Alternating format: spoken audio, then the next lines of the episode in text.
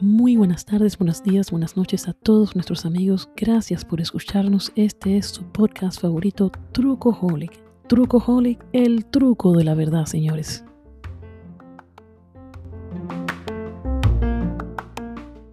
Bueno, buenas tardes, buenas noches, buenos días a todos nuestros oyentes. Gracias por escucharnos. Este es Trucoholic su podcast favorito, Trucoholic, el truco de la verdad, señores. Y estoy acompañada nuevamente de mi co-host, Harold Blanco. Harold, ¿cómo estás? Estamos súper bien, Mayra. Eh, súper contento. Eh, eh, vamos a tener una conversación súper sencilla de una, yo diría que una, una gente que está como una sensación en TikTok. Ah, sí. ¿Verdad? Pudiéramos decir eso. Así que, Mayra, te lo dejo a ti para que tú introduzcas Claro, sí. Mira, tenemos hoy a Yanetsi. Yanetsi, eh, yo la conocí por TikTok, la vi eh, moviendo las caderas por ahí y, la verdad que la muchacha se mueve muy bien y, es una muchacha joven de 25 años, que cubana, cubana, eh, y llegó hace poco a, Uruguay. Y entonces cuando estuve conversando con ella acerca de su historia, porque yo dije, bueno, ¿y qué hace una cubana en Uruguay? Y cómo llegó. Y me, me, su historia me parece súper interesante y yo quería que ella la contara en el podcast. Y ella tiene miedo escénico, pero eh, habla muy bien, es muy agradable y no la están viendo, pero es una chica muy bella y tiene a todo el mundo nervioso aquí en el estudio. pero, eh, eh, bienvenida a Trucojoles, ¿cómo estás? Muchas gracias, muchas gracias por la invitación, de verdad, muy agradecida con ustedes. y un placer estar acá y compartir. Yo quería que, que nos contaras, Janetsi, ¿quién es Janetsi? ¿Cómo, eh, cómo decide ella eh, y por qué decide ella salir de Cuba? Eh, o sea, Sobre todo, sí. ¿Qué le pasó por la mente a Janetsi? ¿Cuándo fue que le dio esa, esa picazón de querer salir de Cuba? Bueno, la verdad, mi sueño siempre desde niña era salir de Cuba siempre decía que como si era arriba de un tiburón dándole cintazo, yo quería salir de Cuba. La gente se reía siempre, pero era mi sueño. Y nada, un día en una conversación con mi madre, le dije que, que era mi sueño y que qué ganas tenía de salir a otro país, a buscar oportunidades y sobre todo conocer otra cultura y otro mundo diferente. Y pues nada, en esa conversación ella me da la idea de venir a Uruguay, porque un primo de nosotros quería venir y pues nada, que averiguara con él para venir acá. Y entonces nada, ahí empezamos a conversar y buscamos la manera de buscar el dinero para yo venirme acá. Luego conocí a unos amigos que venían para acá, ellos llevaban como un mes buscando la forma, todos los conectos para llegar a este país. Pero yo no, yo solo tuve cuatro días para hacerlo todo. No pude preguntar cuál era el salario de acá, si hacía frío, si hacía calor, absolutamente nada. Tuve para buscar el dinero y nada, no me dio chance absolutamente ni a despedirme de mi familia. Tuve dos horas nada más para despedirme de ellos. Y pues nada, me encaminé en esta aventura con ellos saqué mi boleto a Guyana. Oh, Llegamos a Guyana, no sabía la persona que, nos iba a hacer todo el recorrido. Ellos sí sabían quién eran, pero yo no. Entiendo, sí. Yo solo me llevaba por lo, por lo que ellos me decían y confiaba con quien ellos dijeran que nos tendríamos que ir. Y bueno, pues nada, llegamos a Guyana, ahí estuvimos un día, pasamos la noche ese día en ese país. La verdad, con mucho miedo, sabía que me iba a enfrentar.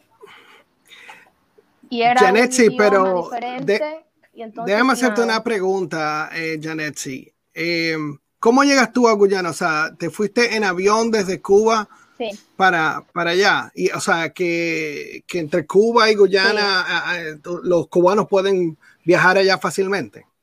Sí, porque es libre visado. Entonces solo necesitabas comprar tu boleto y ya. Es libre visado, por lo tanto puedes viajar sin problema. Ok. Y nada, pues este, pasé un día en Guyana, Después nos sacaron un boleto en avioneta. Yo nunca había volado en una avioneta, siempre fue en avión, o sea, era una experiencia totalmente nueva para mí. Cuando llegamos a ese lugar de tomarnos la avioneta, vi que el piloto, porque yo decía, wow, como quisiera ir adelante y poder ver un poco más el paisaje desde el cielo y demás. Sí, claro. dice, ven, como para que me montara con él a su lado. Y yo, o sea, no lo podía creer. Decía yo, dice, sí, sí, tú ven. Y bueno, nada, pues me monté ahí adelante con él.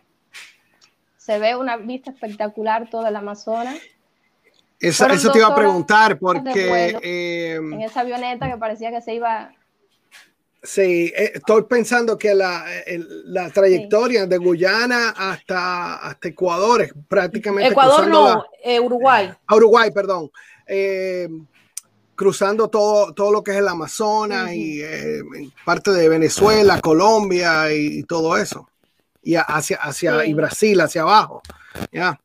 Sí, lo que pasa es, para llegar acá son cinco días de travesía, pero lo más largo es atravesar todo Brasil. Porque viste que Brasil es súper enorme. Entonces, prácticamente todos esos días cruzando Brasil. Y pues bueno, nada, de avioneta de Guyana fueron dos horas hasta una frontera de Guyana con Brasil. Ok.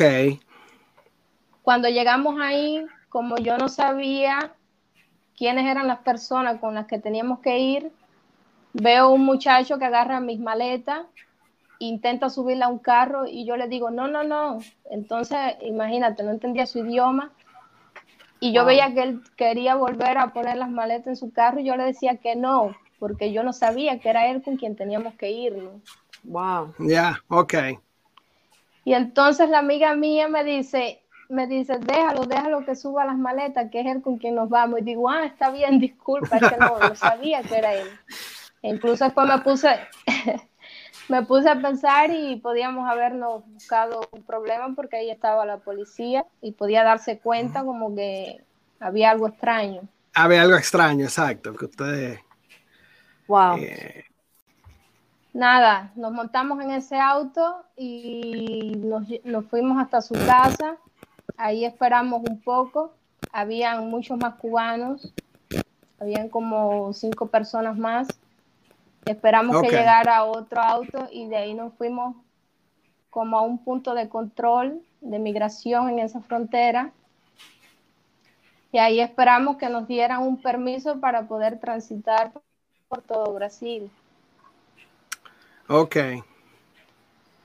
Cuando llegué a ese lugar, había un, alrededor de, de 60 cubanos más o menos esperando para todos ponerle el pasaporte el permiso wow, tantas personas.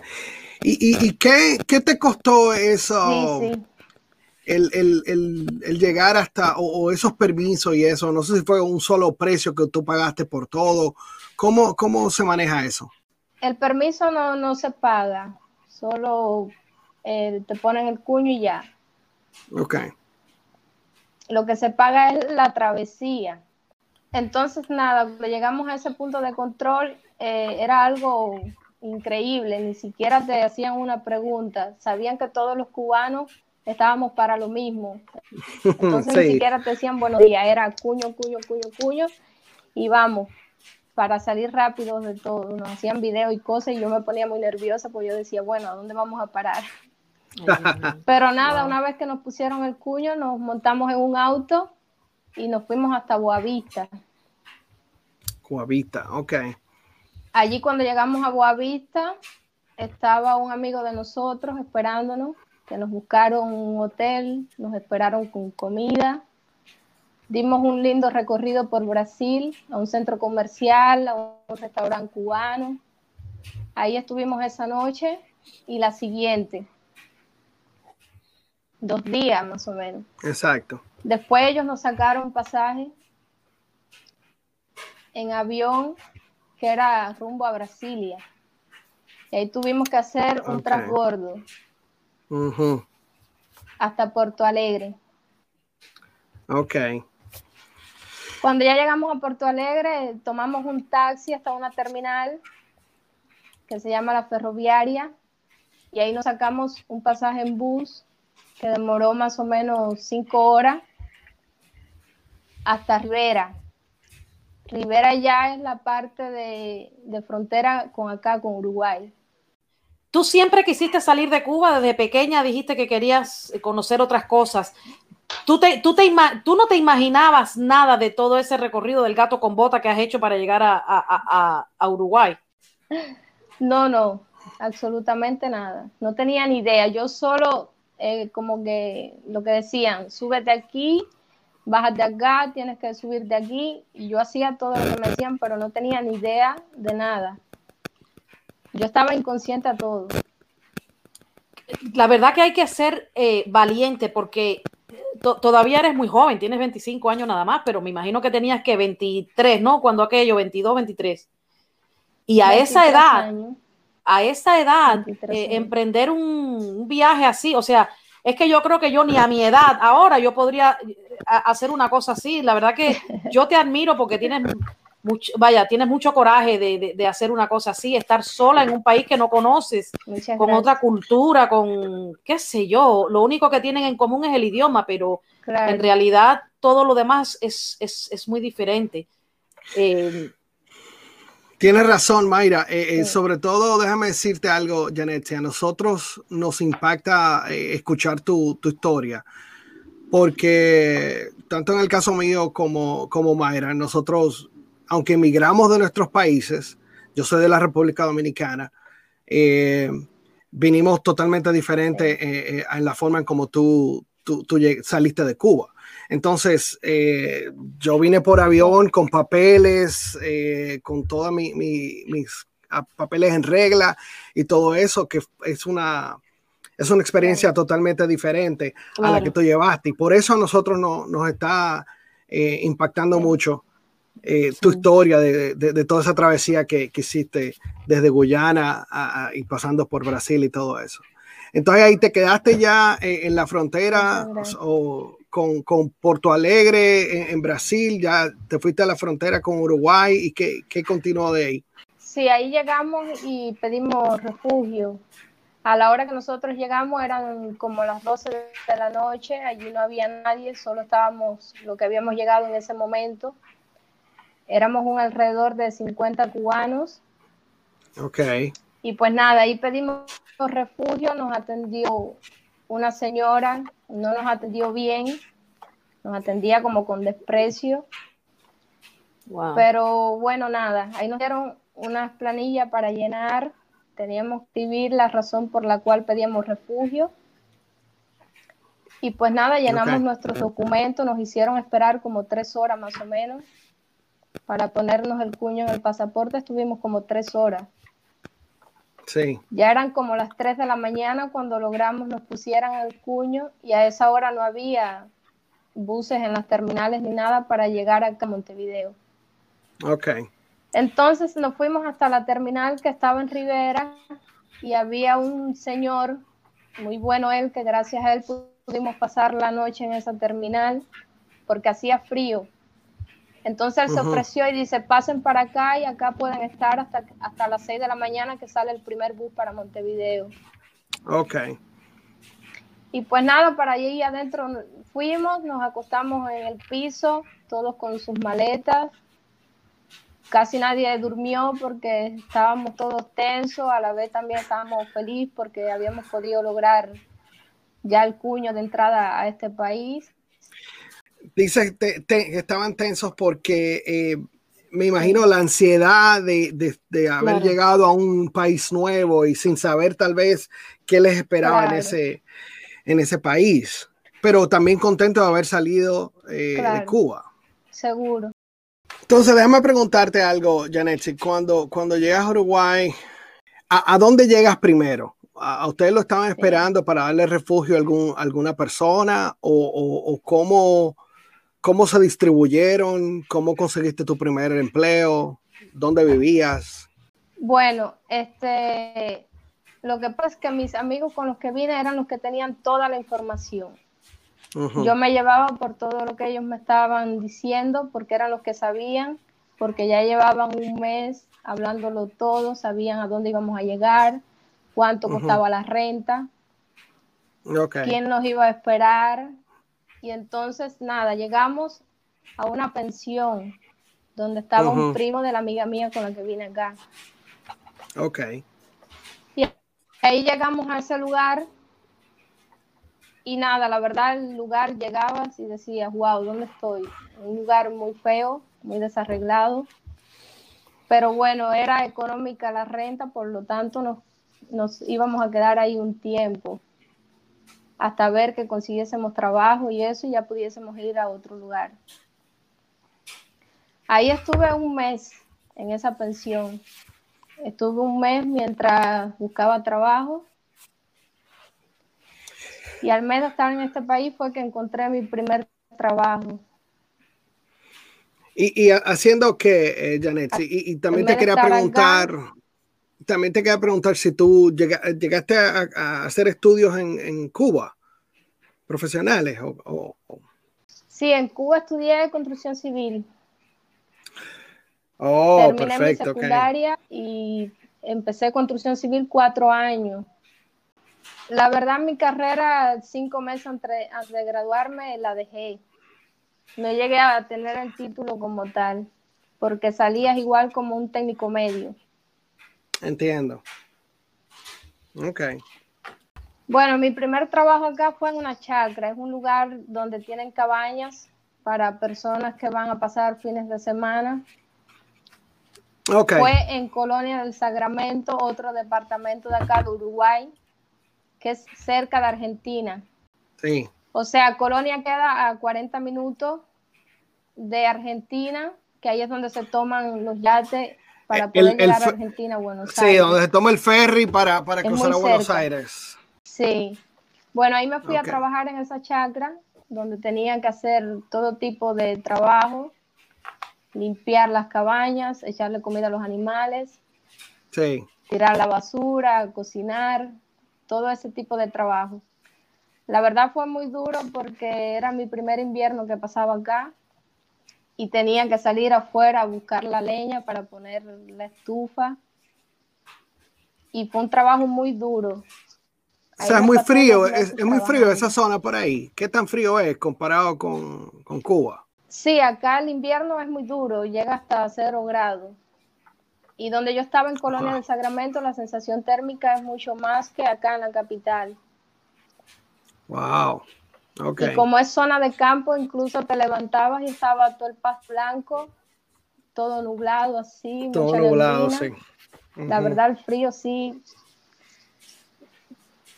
le pega a uno mucho más que viene del Caribe, acostumbrado al calor siempre. Créeme, yo tengo 20 años en este país y viviendo en una zona muy fría y todavía no me acostumbro. O sea que no te preocupes por eso. y ahí sí hay frío, de verdad. Entonces te, devuelves a, la capital de, Uruguay y, ahí eh, sigues desarrollando y buscas otros empleos y eso. Sí, a los dos meses de estar trabajando en esa chacra renuncié y regresé acá a la capital y pues acá empecé de cero, como quien dice, desde cuando llegué. Era como empezar de vuelta a buscar trabajo y poder estabilizarme. Ahí me pasé dos meses sin trabajo y la verdad la pasé muy feo, muy triste porque tienes todas las ganas de echar para adelante y de triunfar y, y cuando te encuentras en esa situación y más que estás solo, lejos de tu familia, en lugares que no conoces, es muy duro muy, muy, muy duro. Entonces, nada, después de los dos meses encontré un trabajo cuidando a una señora de 80 años. Y pues para allá fui a cuidar a la señora y ahí estuve un par de semanas. Pero aunque estaba cuidando a la señora, siempre manda currículo a otros lugares, ya sea de moza, en panadería, en lo que fuese porque quería un trabajo más estable, porque ese era solo por día. Y entonces no era algo como legal, estaba en negro, no me ponían en caja y no tenía los beneficios que debería de tener.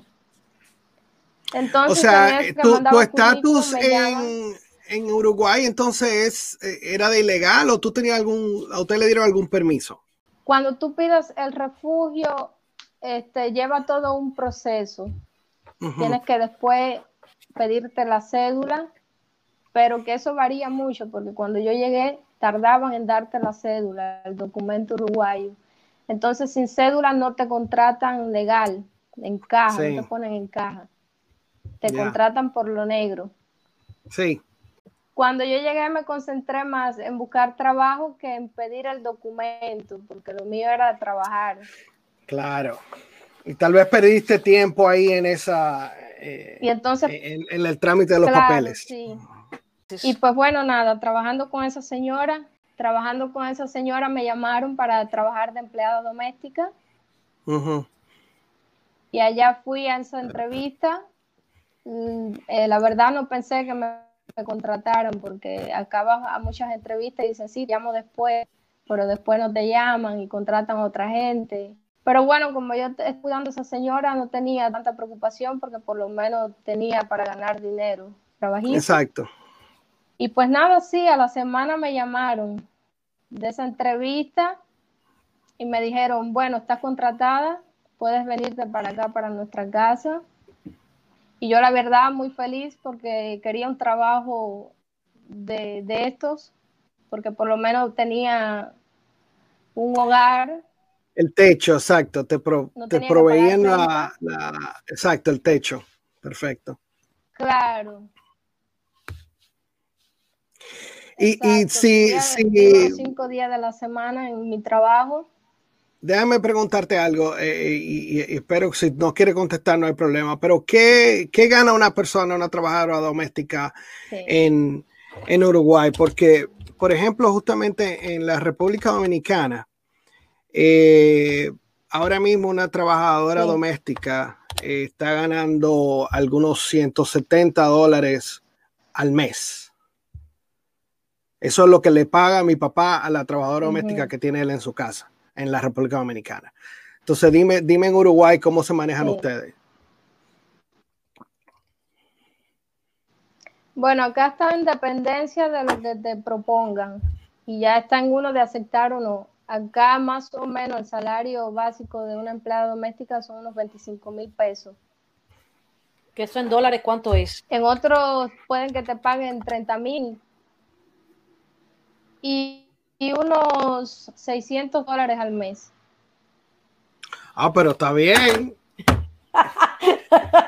Ah, no, pero espérate. Lo que pasa. son, son 600 dólares. Ay, muchacha, tú no sabes lo que tú me has hecho. Mira, si necesitan una gente que cargue algo allá, avísame. El... Lo que está en dependencia también es la subida y la bajada del dólar, porque cuando yo llegué acá, lo que yo cobro del salario, cobraba más o menos 700 dólares. Y como ha subido tanto el dólar, cuando vienes a convertirlo ya no cobras esa cantidad. Ok. Okay. Pero sí, más o menos te pagan eso, de 500 a 600 dólares. Sí, cuando ya tú estás en caja, ahí, ahí hacen los aportes al BPS y también a donde te afilias a la sociedad médica. Ah, perfecto, ok. Entonces, si, si cuenta con seguro médico, ¿qué otros beneficios tú tienes ahí con ese empleo? Sí, acá la verdad, cuando ya estás en caja, te, aparte de afiliarte a una asociación médica, también está lo del retiro, de cuando te jubilas. Wow. Mira qué bien, qué bien. Y entonces, em, dime, eh, Janet, si dónde entra o cuándo llega el TikTok a ti y, la, movedera de cadera. el TikTok llegó en la cuarentena. ah, como todo. En la cuarentena llegó el TikTok. Exacto, exacto. Esta, cuarentena ha venido a, cambiar, a cambiarlo todo. Ahí llega el famoso TikTok. Pero mira, para una persona que tiene eh, miedo escénico, eh, ella lo hace muy bien. O sea, Sí, sí, sí. Vamos a, poner los enlaces ahí para que la gente cuando nos escuchen. El, Señores, Janetsi 75, Y-A-N-E-T-S-Y 75. Es el, el, el, eh, el, TikTok de Janetsi. Vayan y, y denle like. Entonces, mira, tanto Mayra como yo somos, somos nuevos en TikTok. Explícanos cómo que eso funciona. O sea, cómo ¿Cómo tú eliges qué canción hacer o qué cosa hacer? Explícanos eso. Bueno, yo la verdad en TikTok he intentado hacer lo más natural que he podido. O sea, simplemente ser yo. El contenido que yo ofrezco en TikTok es la persona que soy tal cual. Lo que siento y lo que pienso es lo que trato de, transmitir. Y pues más nada que eso. ¿no? Yo no planeando mucho qué voy a hacer o qué me voy a poner, es todo muy natural. Estoy pensando ahora mismo, no sé, una canción que me gusta, pues la busco y la canto, o una que me gusta bailar, pues pongo esa canción y después busco muchas ideas también. Veo, escucho algún audio que me parezca cómico y trato de imitarlo. Y eso es lo que hago en mi plataforma. Sí, eso me, di cuenta, que la gente en TikTok... Simplemente eh, ser yo. La gente en TikTok a veces, eh, o sea, lo que, la mayoría de las veces que he visto, de los videos que he visto, aparte del bailar, es la gente haciendo la mímica. Toma un audio de algo y hace la mímica y toma la reacción tal vez. Eh, y eso, y eso causa mucho, muchos views. Sí, yo la verdad estoy intentando encontrarme un poco en la plataforma de TikTok y poder hacer algo como más mío. Pero bueno, estoy en base a eso. Eh, de, una forma que no tenga que andar usando audio de otras personas, que pueda hacerlo yo mismo y entonces más bien otras personas puedan usar mi audio. Okay. Y la, la música que tú eliges eh, eh, es música simplemente que a ti, música que te gusta, escuchaste una canción o una cosa que bailas y, y esa es la que usas para hacer tus bailes. Porque eh, noté que tú también tienes varios dembows de, y reggaetón de, de, la República Dominicana y me gustó eso, que tú estabas no, y la bachata. dando apoyo. Ah, no he visto bachata, bailó ah, bachata. Uh, ah, pero es que esa es la que tiene que ver. Ah, bueno, hay que verla bailando bachata entonces. Escucho mucha música dominicana y yo me encanta. Ah, qué bueno, qué bueno. Ella le gusta mucho la, la, la, cultura dominicana. Sí, ah, no, tiene que ir para Santo Domingo entonces porque te busca un dominicano allá. Allá hay muchos cubanos en la, en la República Dominicana, muchos cubanos. algún día ir y los cubanos son, son siempre muy, muy bien recibidos. De verdad me encantaría. Eh, una cosa que te iba, te iba a preguntar que noté en tus videos fue un tatuaje que tú tienes en tu brazo izquierdo. Dime de qué se trata ese tatuaje. Sí, brazo derecho. Ah, derecho, perdón. Ah, izquierdo para mí cuando lo estoy viendo. Pues bueno, nada, siempre me andan preguntando qué significa y nada. Yo siempre les digo que mi amor por la naturaleza. O sea, yo soy una persona que ama mucho la naturaleza y nada, creo que eso. Simplemente eso. No tiene. Pero defíneme lo que, tiene. tiene una flor y, qué otras cosas tienes ahí. Sí, son solo flores. Son solo flores. Y, por acá tengo un colibrí. Lo que pasa es que me lo ah. estoy tapando, todavía no lo he terminado. Pero todas son flores. No, les decía que yo no, no es que planee hacerme tal cosa, simplemente veo algo que me gusta y en ese mismo momento voy y me lo hago. Como que las cosas así de repente. Ok. Eh, te quería preguntar entonces, ¿qué, ya que te fuiste, saliste de Cuba, estás en, en, Uruguay, eh, ¿Piensas quedarte ahí? ¿Cuáles, son, ¿Cuáles son los planes que, piensas hacer eh, para continuar con tu vida? Porque salí, tú seguro tuviste un propósito a largo plazo cuando salías de Cuba, no solamente por salir. Entonces, eh, no sé, ¿qué, tienes pensado hacer?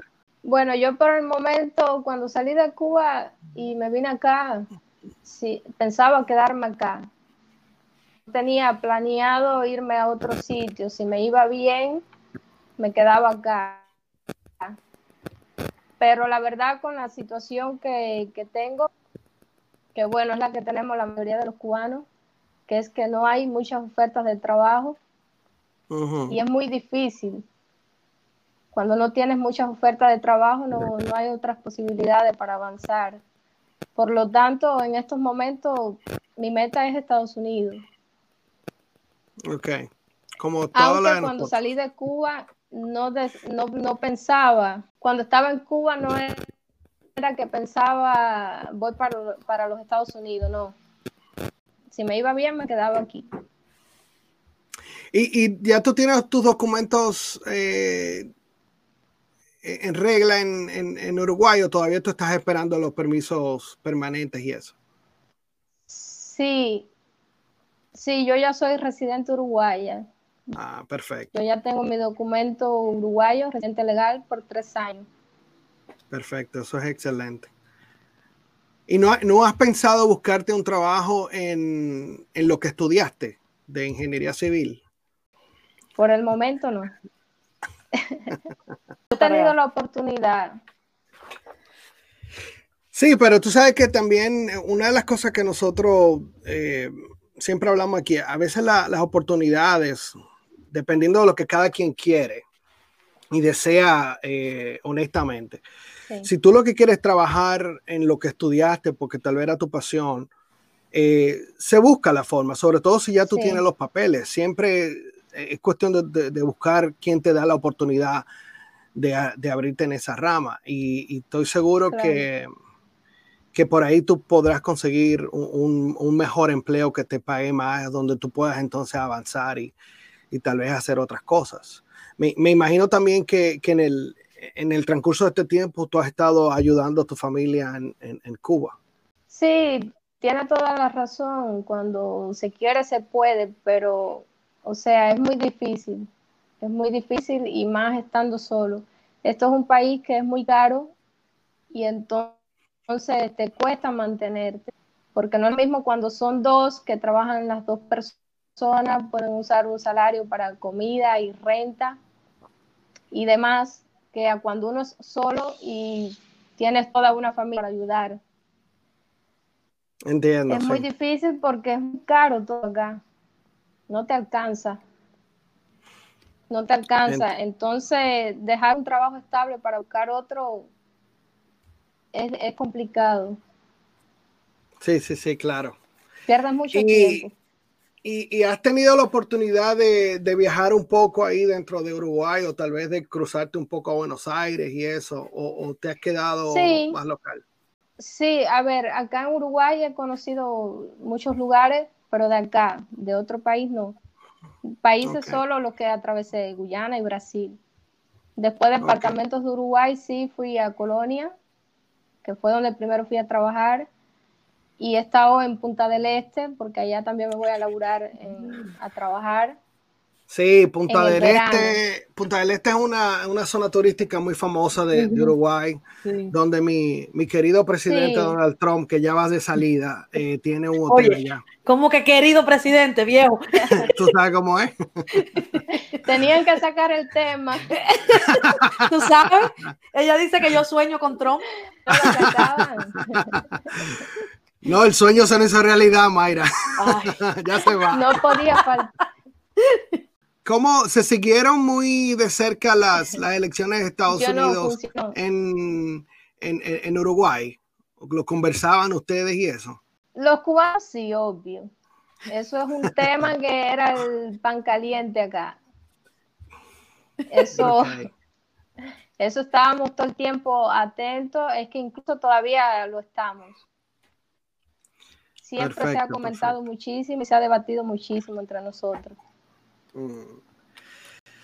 Bueno, Mayra, no sé qué, otra cosa pudiéramos preguntarle, sino eh, darle las gracias a, a Janetsi por, por esta entrevista. De verdad que te agradecemos que tú compartas con nosotros tu historia, eh, porque una de las cosas que nosotros siempre eh, tratamos de hacer aquí es, es traer la verdad de la historia de cada quien, de, cada entrevistado que, con que tenemos las conversaciones y, aprender un poco, verse uno tal vez reflejado en, en las historias de los otros y la tuya realmente es eh, extraordinaria, tienes mucho coraje en la forma como hiciste las cosas.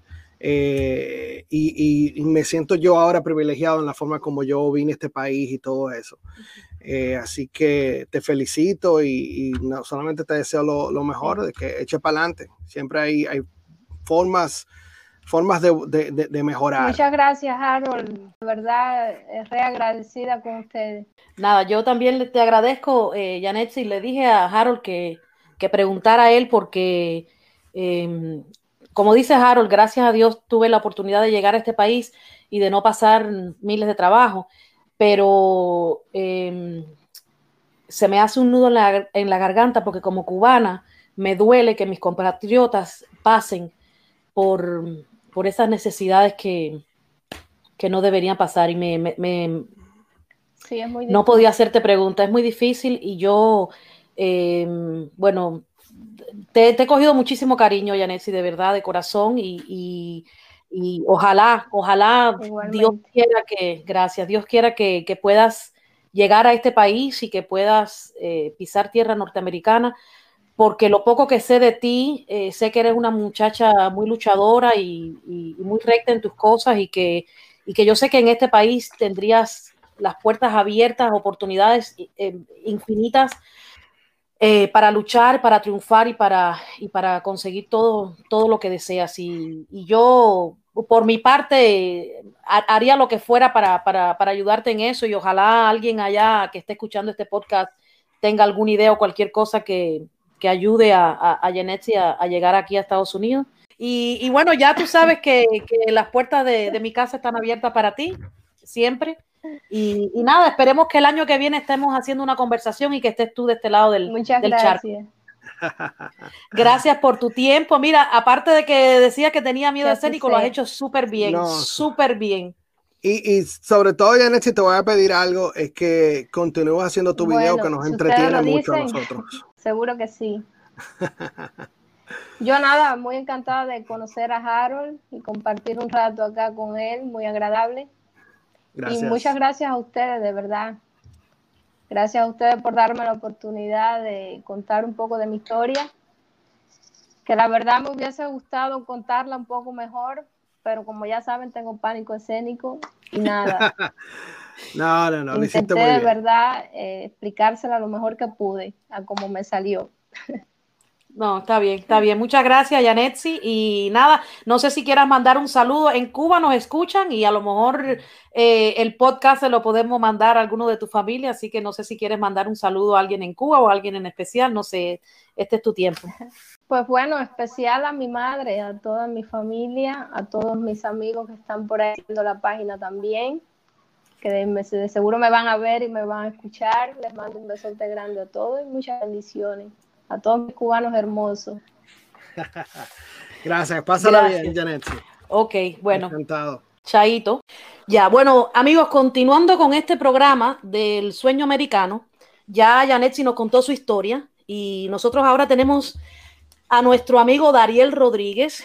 Eh, yo lo conozco hace 13 años y él, eh, yo le llamo cariñosamente el Guajiro. Él es de allá de, de, de Pinal del Río y la razón por la que yo quería que él también contara su historia es porque, eh, cómo él llegó de Cuba, porque la verdad que para mí él es un ejemplo del verdadero sueño americano. Eh, tú sabes, Dariel, que, bueno, primero bienvenido, te, respeto, te admiro, te admiro porque desde que te conocí hace 13 años, no se me olvidan las palabras que me dijiste. Em, recién llegado de Cuba, me dijiste, yo vine a este, a este país a triunfar. Y tú has triunfado, has triunfado y trabajas muy fuerte. Eh, me, consta que, eres un tipo súper trabajador, emprendedor eh, y que has logrado muchísimas cosas y sé que eres ejemplo para mucha, mucha gente, no solo cubano, cualquier inmigrante que llegue a este país, que tenga las ganas de triunfar como tú, eh, sé que lo va a lograr. Y bueno, nada, bienvenido a Trucoholic. encantado. Esto, quería empezar, eh, Daniel, por preguntarte, em, lo mismo que le pregunté a Janetsi, eh, ¿cómo decides tú salir de Cuba y por qué? Y, y bueno, ¿y cómo lo hiciste? Ok, eso fue una de las decisiones más duras en la en mi vida, podría decir. Tenía solamente 24 años cuando yo estaba en la universidad, estaba estudiando economía, economía, licenciatura en ciencias económicas en la Universidad de Minas de Río, estaba estudiando. Estaba terminando mi tercer año, iba a empezar el cuarto año de la carrera. Tenía prácticamente un futuro definido en Cuba, ¿no? Era alumno, era alumno maestro, daba clases a la gente de primer y segundo año en la universidad. Tenía, tenía, buen, tenía un buen récord. Si seguía en la escuela como seguía, iba a ser título de oro en, ese, en, en esa, en mi carrera. Pero un día, cosas que le pasan a uno, tienes que conocer gente en el camino para que te, te alumbre, ¿no? y vengo caminando de la residencia estudiantil hacia el docente y veo un profesor que viene conmigo y el profesor empieza a caminar al lado mío, el profesor lo lía con una peste, caramba, un olor a puerco así, el caramba. Digo, el profe, pero ¿qué le pasa? ¿Usted va a clase ahora? Dice Mel, sí, tengo que, tengo que dar clase ahora, pero estoy más preocupado por los puercos que tengo en mi casa. Maestro, usted tiene como tres misiones. Usted ha ido ya como a España, usted tiene título, usted es doctor en ciencias económicas en esta universidad. Pero bueno, el hombre viene a pie, preocupado por la comida de los puercos. Dice, me mijo, ¿y qué voy a hacer? Yo tengo que vivir de algo. Digo, pero bueno, ¿y para qué estudiamos economía entonces? Dice, me, oh, son otras cosas en el camino. Entonces, en mi mente, yo rápidamente eh, me empecé a darle cuenta. Digo, ¿qué hace un doctor en ciencia económica? Con doctorados en diferentes universidades del país, como España, otros lugares. Y te juro que estoy tratando de acordarme del nombre, pero no me acuerdo. Criando puerco, brother. Explícame eso a mí. Porque eso, no hay nada malo con criar puerco. Siempre y cuando tú sabes, eh, eh, eso está bien, yo no tengo problema con eso, pero tú estás dándole clase a un estudiante, dando tu ejemplo a, grupos de estudiantes de una universidad, exigiéndole mejor a ellos, pero en realidad tú lo que quieres es terminar la clase, que toque ese timbre y antes que saque un chamaco por la puerta para afuera para hacer eso, tú quieres salir corriendo a ver tu puerco, porque eso es lo que te preocupa. Porque en realidad el puerco es lo que te sostiene a ti, no la, no la educación. Y dije, bueno, entonces, ¿qué hago aquí perdiéndome tiempo? Claro. Bueno, historia de la cacote, llegué a mi casa y le dije a mi mamá, me voy de esta mierda aquí. Yo no quiero ser aquí. Porque yo no, yo no estoy perdiendo mi tiempo. Yo estoy gastando todo mi tiempo, gastando toda mi energía. Eh, creo que, que, no vale la pena que yo siga aquí. Me dijo, no, tú estás loco. Me voy. Y así. Y de buena a primera, un me voy de eso que se me metió en el cuerpo. Se me quitó todas las, todas las ganas que tenía de, de seguir estudiando. Sin decirte que no bendigas he muerto porque nunca estuve al lado mío. Por el Cuba luché todo lo que pude. Sí, en Cuba luché todo lo que pude y, vaya, te puedo decir, yo vendí de todo en Cuba. Eso era, yo creo que todo estudiante universitario y ojalá que haya alguno por ahí que me pueda corroborar en un futuro. Todo estudiante que ha estudiado en la Universidad de Minas Río, en la Universidad de Minas Río, La Habana, la que sea, tenía que sobrevivir y inventar algo, porque para la comida que te dan en esa universidad no era, no era fácil poder alimentarse de la forma que te, alimentaban ahí y tener los rendimientos eh, académicos que tuviera. Sin contarte también, como un detalle, que en ese año estaba un programa de la revolución que todo el mundo tenía que ser profesional. Entonces tú estabas en la universidad pasando trabajo, estudiando yo fui premilitar, so, yo pasé dos años de ejército para poder coger la carrera que quería. ¿Me entiendes? So, tiene gente en la calle que son vagos, que son gente que no quisieron ir a la escuela, y el gobierno le pagaba a ellos casi un salario de 200 pesos mensuales para que fueran a la escuela. Entonces, tú estabas en la escuela porque querías ser maestro, entonces después tenías que competir por una plaza en el trabajo por el mismo delincuente que estaba en la calle que, que, que, el, gobierno le estaba pagando. Entonces, así fueron una, unas cuantas decisiones y ahí nos fuimos por ahí, para allá. y, ver acá, y eras súper joven. Eh, Janet sí tiene 25 años y, ah. hace dos años llegó a Uruguay. Eh, ah. Y ella, em, si estoy mintiendo, ella lo puede decir, pero siempre le hablé de ti porque eh, en las conversaciones que he tenido con ella, yo le dije, mira, si tu idea es llegar a Estados Unidos y con, esa, con ese, em, esas ganas de triunfar que tiene ella, yo sé que ella aquí va a a, conseguirlo todo, porque, porque por lo que veo en ella, ¿no? Y, siempre le hablé de ti porque, como te digo, te admiro por tu forma de ser y por, por las ganas que tú le echas a todo. Eh, y mm. quiero que me cuentes, si, si puedes, lo que se pueda contar de la travesía, porque yo sé que no fue fácil llegar a Estados Unidos no, para... No fue fácil. Yo, en primer lugar, éramos tres muchachos que estábamos en Cuba. Estábamos tratando de, de salir de Cuba, son contactos que se buscan. Me tiré tres veces en lancha con el agua hasta aquí. ¿Quieres saber una cosa cómica para que te para allá, para que, para, que tú hasta qué nivel de locura tenía yo? Porque yo sí no tomaba pastillas. La mía locura mía era que no tenía cura. Yo no sé nadar y yo me tiré el lecho. ¡Ay, Dios mío! No, esa es la gana de salir de Cuba, señores, las ganas de salir de Cuba. Mi vida no tenía sentido en un país donde yo veía gente profesional al lado mío haciendo todo lo que no tiene que hacer un profesional. Exacto. Yo no puedo ver un médico criando un puerco, eso es una falta de respeto. Yo no puedo ver a mi papá, que era ingeniero hidráulico, criando puerco, yo no puedo ver eso, eso en mi cabeza no cabe. Y eso sin haber conocido este país. So, bueno, y la historia de la cacota, conseguimos y nos fuimos para Guatemala. Llegamos a Guatemala. Funny, porque en Guatemala salí de Cuba a las 8 de la mañana. Y cuando llegué a Guatemala, en Guatemala no cambiaban la hora y llegué a las 8 de la mañana, dije, me trajeron de nuevo para atrás. Yo pensé que me habían traído de nuevo para atrás para, Cuba. pero cuando, cuando, miré por la ventana que olí la carne red, dije, no, que va, esto es poco En Cuba no esto, esto huele a carne red y esto, fíjate eso. En Cuba no hay carne. No, eso no huele, en Cuba huele diferente. Nada, entonces, eh, entonces nada, en Guatemala, estuve tres días en Guatemala. Ahí fue una experiencia un poco ah, triste. Fue un, no fue lo mejor. La gente siempre quiere abusar de ti. Ahí esta gente, logré pasar, que fue lo importante, pasar hasta, hasta pasamos ahí, cruzamos el río de Guatemala a México. México, eh, tú sabes, esto haciendo cosas con gente que tú no conoces, ¿me entiendes? Esto es poniendo tu vida en manos de alguien que ni tan siquiera te conoce ni le interesa nada tampoco, ¿me entiendes? Exacto. Pero, pero nada, las cosas funcionaron. Funcionaron, llegué a Tapachula. En aquel tiempo, en el 2007, en Tapachula tú pagabas mil dólares y te daban un salvoconducto para estar en México por 30, y, 30 días. Estabas legal en México. Ok. So, si en 30 si a los 31 días tú no salías de México, te deportaban para Cuba. Pero bueno, yo no iba a esperar ni el quinto día. Yo llegué, salí ahí corriendo. Ahí había todas las conexiones que es lo que tenía que hacer. Fui a, fui a una, una terminal de, de bus de guaguas que había allí. Y estuve 36 horas en un bus hasta, hasta la frontera de, Estados Unidos. Y llegué el 4 de julio a las 11 de la noche del 2007. A este el día de la independencia de, la, de los Estados Unidos. Y por obra y gracias a Dios, el mismo día que, que le dije adiós a mi abuela, el mismo día que falleció, había fallecido un año exacto atrás, y ese mismo, ese mismo día, casi que a la misma hora que ella falleció, llegué yo a, a Tierra Libertad. Quiero decirte que viajé todo el tiempo desde que salí de Cuba, viajé asustado.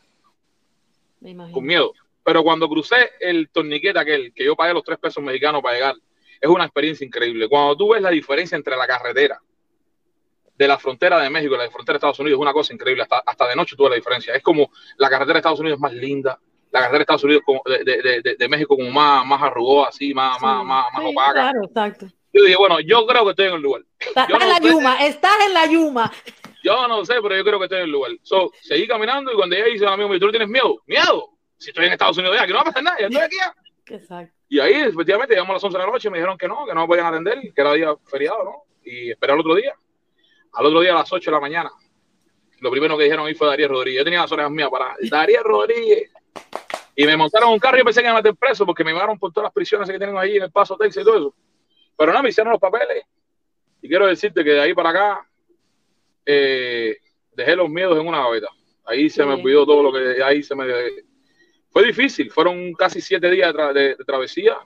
Vi cosas muy feas en el camino para arriba, casi nos quitan los papeles porque la policía mexicana, por no hablar, no por hablar más de ellos, pero eh, todo el mundo sabe la situación, todo el mundo sabe la situación que se vive con esa gente, ¿me entiendes?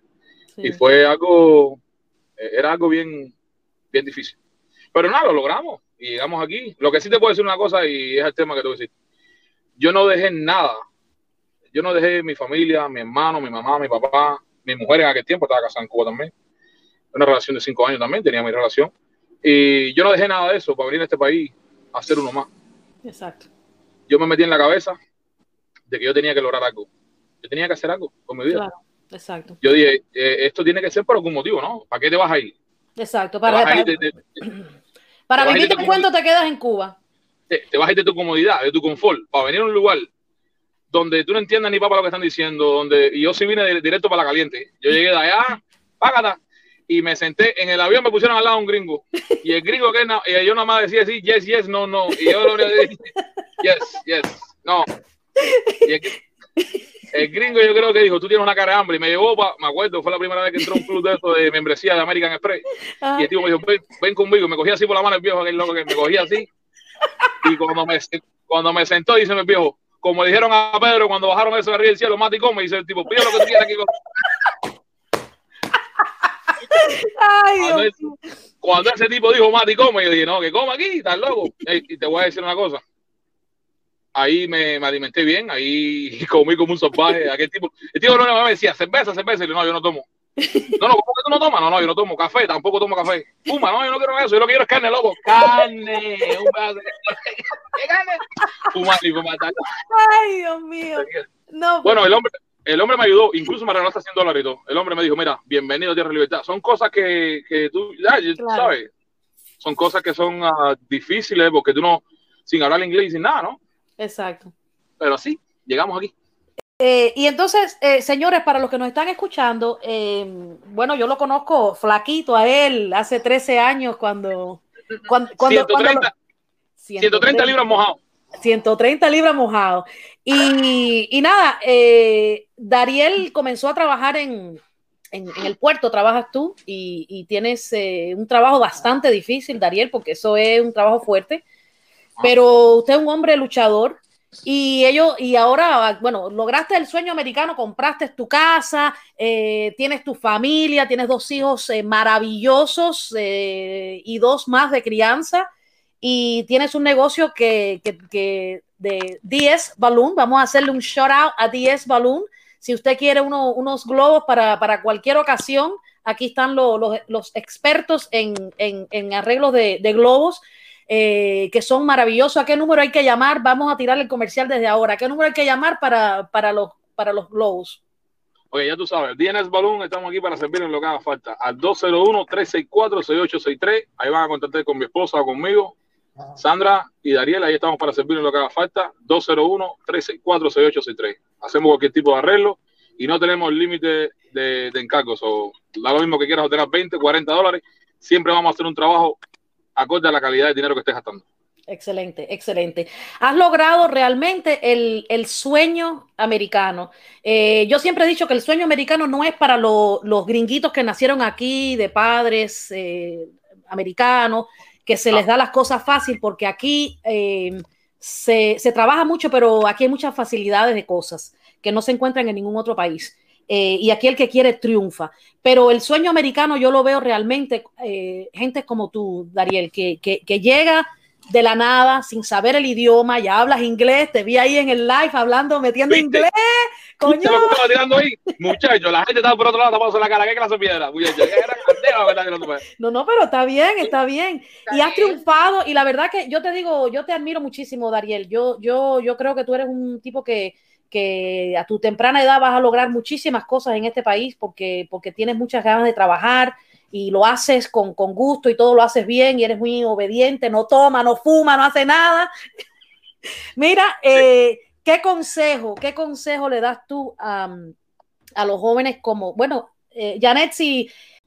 Mira, que no, que no, que no dejen de, pensar en sus sueños y que, y que, y que todo en la vida tiene su, su, su, su, lugar, ¿no? Todo va, todo va a llegar en su momento. Yo siempre, yo nunca pensé inflar un globo en mi vida. Yo siempre, lo, que me dijeron en Cuba, en Cuba fue que cuando un globo tocaba la yepa se explotaba. Y ahora resulta ser que, sí, eso es lo que nos decían allá. Entonces resulta ser que ahora vivo del aire prácticamente, ¿no? Porque un globo se infla con aire. Eso, vivir del aire es algo, Exacto. no que sea mi fuente principal de ingreso, pero lo va a hacer en algún momento. Y a Yanelsi y a mucha gente que tienen ganas de echar para adelante. Le voy a decir una cosa, lo que está en tu mente, tú lo puedes poner aparte porque tienes que, tienes que construir un camino para poder llegar ahí. Yo no, yo no pensé ser globero, pero yo soy, eh, yo trabajo en el puerto, yo trabajo 100 horas a la semana, 80 horas a la semana, estamos hablando de mucho tiempo.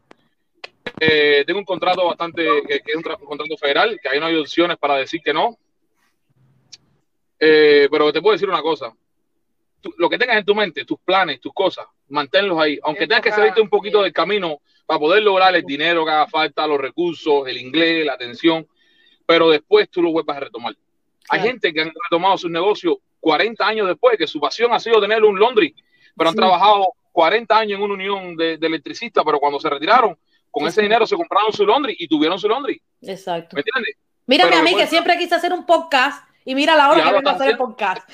¿Entiendes? El mundo de los globos, lo que te gusta hacer a ti, Alexi, lo que le gusta hacer a cualquier joven hoy, que esté alrededor del mundo entero. Lo único que tienen que hacer es ponerse metas en su cabeza. Hay mucha documentación de las cosas que te pueden ayudar, de lo que tú puedes hacer. eh, yo quisiera que todos los jóvenes pudieran eh, llegar y entender lo que significa poder llegar a hacer algo en el día de mañana por ti mismo, ¿me entiendes? Para que entiendan la necesidad que hay de soñar. Soñar no cuesta nada, pero ponerlo, poner los sueños en realidad, que se hagan realidad, eso es lo que cuesta. Tú dices, bueno, yo quiero ser esto, yo quiero ser, mi hijo quiere ser pelotero, tiene 10 años, desde que nació dice que quiere ser pelotero. Yo no sé si va a ser pelotero, pero él cree en su sueño y está luchando por eso. Y tú lo ayudas en su sueño, exacto. Yo lo voy a estar ahí. Si mañana nos despertamos, nos caemos a la cama y lo que fuimos fue otra cosa, no importa, pero yo estuve ahí para ayudarlo, ¿me entiendes? No, es verdad, porque no todo el mundo llega. Pero sí quiero que hacemos una cosa. Mantente, trázate metas en la vida. ¿Entiendes? Todo en la vida tiene que ser espacio que, te motiven a hacer cosas. Motívate a, cosas que, que, te, que, te, que, que tú quieras llegar. Y después que llegaste ahí, dice, ya llegué aquí. Y después, ya, yo sabes, cuando llegué de Cuba, mi familia me ayudó muchísimo. Yo estuve trabajando para mi familia por tres años. Vivía con ellos. Yo no tenía prácticamente un apartamento para mí, no tenía nada, yo vivía con ellos. Pero después el primer paso fue hacer mi familia. Después de hacer mi familia, tenía mi apartamento, ¿sabes? Tenía mi apartamentico para rentarlo. Después me compré mi casa, es paso a paso. Tú no vas a lograr de un día para otro, no sé qué te saca la lotería, ¿me entiendes? Claro. Pero, pero mientras tanto, a ver, Omar, ya si tienes sueños y tienes casas, que tienes metas que cumplir, tú no te preocupes por eso. Todo eso se va a lograr. Y a todos los jóvenes que están ahí, enfóquense en lo que quieren ustedes. Va a haber gente mala que te va a decir que no se puede. A mí me lo han dicho, oye, ¿para qué tú vendes globos? Sin Juanma venden globos. Oye, ¿para qué tú vendes globos? Sin Paris City venden globos. Oye, ¿para qué tú vendes globos si en Paris venden globos? Yo entiendo todo eso. Y felicidades para toda esa gente, pero yo quiero vender mis globos, mis globos, mi estilo. Eso es así de pesado. Eso es lo que quiero vestir yo. no sé, no sé si me entiendes, ¿me entiendes? deja que la gente, va a haber gente siempre que te va a poner esa, esa, esa, esa traba en el camino, ¿me entiendes? Y tú no quieres creer en eso, no creas en nada de eso. Cree en ti. Es lo más importante. Exactamente, exactamente. Eh, bueno, mi querido Guajiro, que tanto te quiero, eh, gracias, gracias por tu tiempo. Yo sé que tú eres un, hombre, oye, pero tú eres un hombre bici, hoy estabas haciendo live, ahorita hace otro live por ahí. ¡Wow! Oye, parecía un poco con una paletica. Primero me cago un live y después no lo quería soltar. ¿Verdad que, no, y ese TikTok es adictivo. No, el problema es que eh, eh, el contenido no solo en TikTok es un, es un contenido de que eh, a la gente le gusta mucho ese, ese nido de contenido que uno tiene, ¿me entiendes? Porque son cositas que uno puede hacer, tú sabes. Entonces, a mí me gusta enseñar lo que sé. Te voy a decir una cosa. Yo siempre, a mí siempre lo que yo he aprendido, a mí me gusta enseñarlo. A mí me gusta que la gente sepa cómo es que uno ha podido lograr esto. Ahora, que quizás a ti te cueste más trabajo que a mí, no lo entiendo, pero yo te estoy dando mi consejo. Yo te estoy diciendo cómo lo va a hacer. Y, y TikTok es una plataforma que yo soy nuevo en ella. Tuve la dicha de hacer un video y se fue viral, 10.2 millones de views. Y, y ese video me, me, dio, me dio todos los seguidores que he tenido. Ya tengo unos cuantos que están por encima del millón y eso, pero son, son cosas que se me, se me, se me juntaron todas. Y bueno, este, este, es el momento, esta es la plataforma en la que voy a triunfar, es TikTok. Instagram no llego, yo creo que ni pagando en la esquina llego a 3.000 seguidores, pero eh, en Instagram ni en Facebook, pero, pero TikTok. menos mal que existen todas estas plataformas, porque eh, como dicen los americanos, to each is own.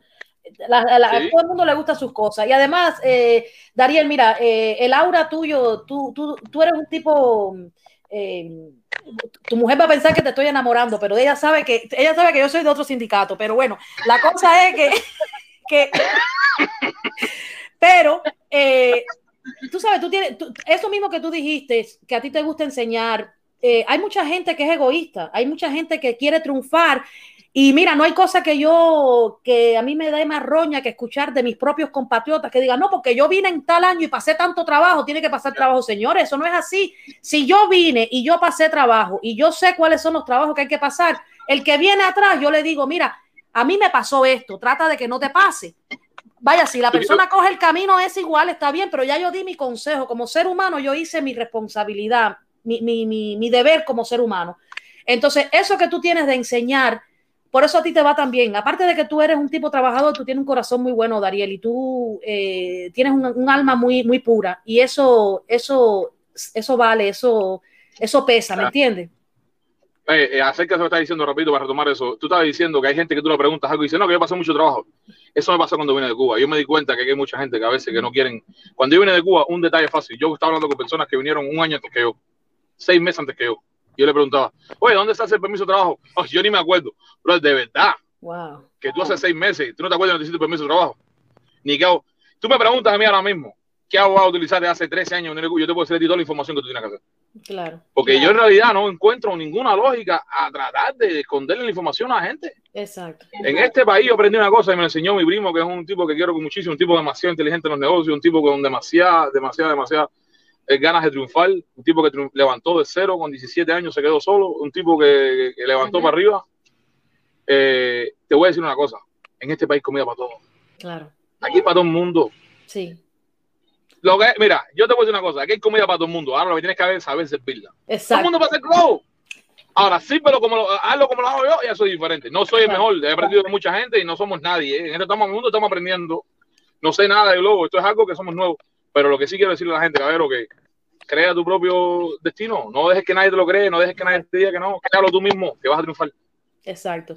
Bueno, no sé, que Janet ha estado muy callada, no sé qué quiere decir ella con su miedo escénico. Habla, habla ahí, habla ahí, habla ahí, Janet. Hay un delay.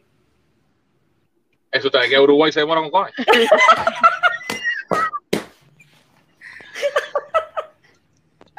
no va a decir nada. Dile algo. Digno, digno de admirar, tal cual. Gracias. Tal cual, comparto todos los pensamientos que dice de que debemos dejar para los más este, nuestra experiencia y nada. Eh, y, gracias por compartir tu historia, porque yo creo que allá afuera, no solo Janet, hay miles y miles de, compatriotas de nosotros que, a lo mejor están a punto de rendirse y, ah, porque no han logrado su meta. Eh, por mi parte, como, como cubana, eh, cuando cuentan estas historias, a mí me, me afecta mucho porque a mí me duele que mis compatriotas tengan que pasar todos estos trabajos para llegar a, este país y espero que algún día no, no, sea tan, tan difícil salir de Cuba. Espero que algún día sí sea. Y, nada, muchas gracias a los dos. Que tengan buen día, felicidades y nos vemos en otra ocasión. Dale un saludo a, mi amiga, a mi amiga eh, Sandrita. Sandra, te quiero. Dale, dale, estamos aquí, estamos aquí, dale un abrazo. Chao, chao, chao. Bye. Un placer. Bendiciones. Que esté bien. Bye.